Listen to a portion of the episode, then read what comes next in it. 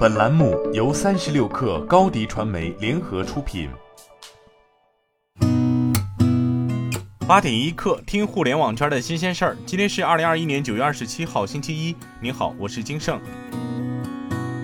据浙江新闻报道，二零二一世界互联网大会乌镇峰会昨天上午在乌镇正式开幕。本届峰会的主题是迈向数字文明新时代，携手构建网络空间命运共同体。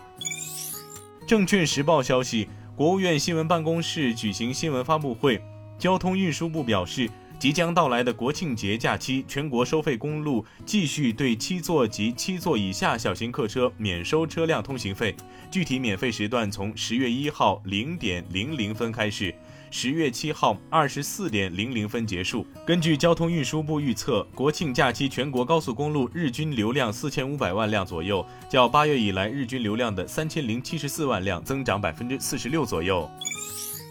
新华社消息，国务院发布关于废止部分行政法规的决定。决定指出，为了适应中国人口与经济社会发展的新形势，优化生育政策，促进人口长期均衡发展，根据二零二一年八月二十号第十三届全国人民代表大会常务委员会第三十次会议通过的关于修改人口与计划生育法的决定。国务院决定废止以下行政法规：一、计划生育技术服务管理条例；二、社会抚养费征收管理办法；三、流动人口计划生育工作条例。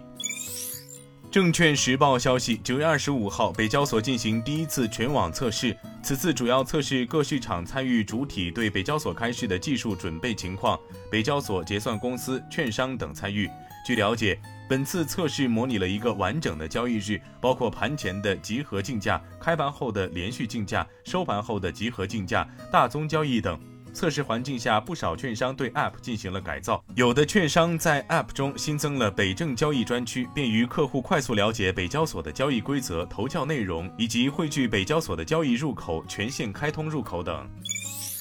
据凤凰网科技消息，九十岁的男演员威廉·沙特纳将于今年十月，也就是下个月，搭乘蓝色起源的新谢泼德号火箭前往太空，刷新最年长宇航员记录。沙特纳曾在《星际迷航》科幻电视剧中扮演科克船长。知情人士称，这趟十五分钟的太空之旅将被拍成纪录片。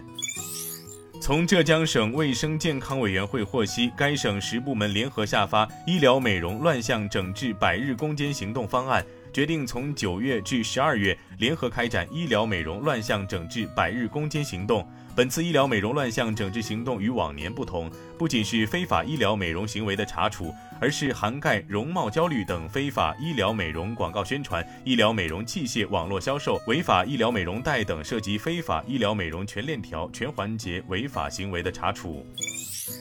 据报道，中公教育发布公告称，董事会同意转让公司全资子公司北京中公未来教育科技有限公司百分之五十一股权给北京上恒吉瑞商业运营管理有限公司。经双方友好协商，公司以目标公司实缴注册资本作为定价依据，确定目标公司百分之五十一股权转让价为人民币五千一百万元。今天咱们就先聊到这儿，我是金盛八点一刻，咱们明天见。